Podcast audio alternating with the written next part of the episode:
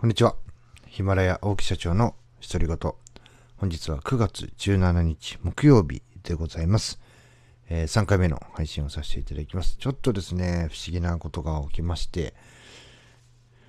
えー、約ですね、1年半前に、えー、対応させていただいた案件のですね、クレームというのがですね、今更、え入りました。まあ私たちの仕事というのは、えー、まあ、ていうんですかね、あの、長期で何かを続けるようなものではなくて、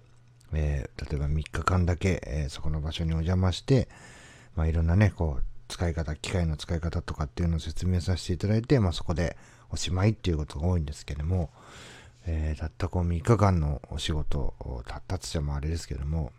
1年半前にね、行った3日間の仕事に関してですね、ねここどうなってんだ、あそこどうなってんだ、1年半後にクレームっていうのはね、非常に面白いなっていうのはちょっと、まあ面白いっちゃ失礼かもしれませんけども、えー、やっぱしね、あの、どんどんどんどんこう、えー、結論はね、もう出てるような話なんですよね。やっぱしそこの機械っていうのを使っていただく方のモラルの問題なんですね。ちょっとね、こう、周りの人、近くの人に気を使っていただければ、えー、もちろんね、あの使うのは、その、利用者本人の責任ですから、私たちがね、その、例えばトイレとか、えー、公共でも、なんて言うかな、えー、マンションの共有スペースでもそうですけれども、自分だけが使う場所じゃない部分っていうのは、やっぱし、えー、他の人にも気を使って、えー、使用しなければいけないって。これはもう当たり前のことなんですけども、えー、そのね、ね、モラルの問題で、えー、起きてしまったクレームに対してですね、え、ちゃんとね、あの、そういうことが起きるよというふうにして説明したのかというんですね、半ば言いがかりのようなね、えクレーム事案が発生しました。まあ、未だにね、え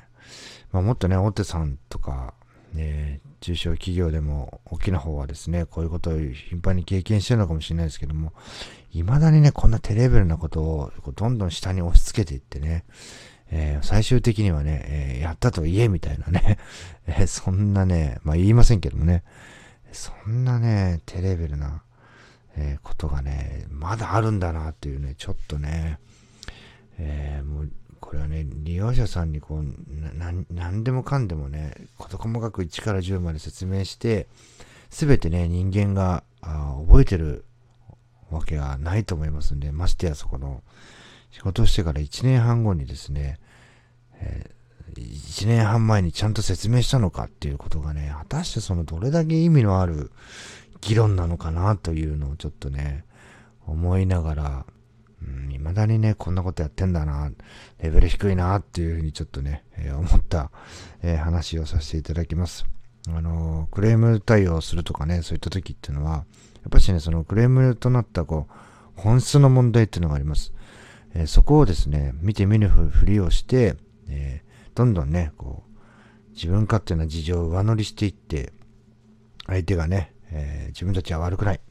あいつらが悪いんだというようなね、理由を上乗りしていって、で、それに基づいてね、あたかもそれがクレームだったかのようなね、言い方をして、えー、報告してくる会社さんとか、えー、まあ、個人の人もね、多いんですけども、いやいや、待ちなさいと。えー、そもそもね、えこうよく考えていくと、辻褄が合わないよねと。じゃあね、あの、販売するときにどうやって販売した、なんて説明して販売したんですかとか、えー、もちろんね、えー、そこにはこう管理する方たちもいるわけですから、その人たちはいつもね、何やってたんですかとかね、いろんなことがあるのにね、やっぱやっぱしね、こう弱そうなとこ見つけてね、えー、そこを叩くというかね、まあ、そういう風潮っていうのは変わらないのかなっていうなんともね、えー、情けない話なんですが、実際にね、こう起業して、えー、いろんなね、ところからお仕事いただくと、こんな話っていうのはよくありますので、やっぱしね、こう代表者とか、えー、クレーム対応する人間が、その本質って何なのかっていうことをですね、えしっかりと見抜けないと、え損をしてばかりというふうになってしまうんじゃないかなと思っております。ま今日はですね、えそんな話をして、え本日3回目の配信を終わりにしたいと思います。またね、え、まだ時間早いですけども、明日も、えー、毎日配信、えネタが切れるまで毎日配信、そして1日3本配信をしておりまして、今日で74日目かな。あ連続配信74日目になりましたので、えー、とりあえずね、100日目指して、えー、頑張っていきたいと思います。それでは、最後まで聞いていただきありがとうございました。また次の配信でお会いしましょう。さよなら。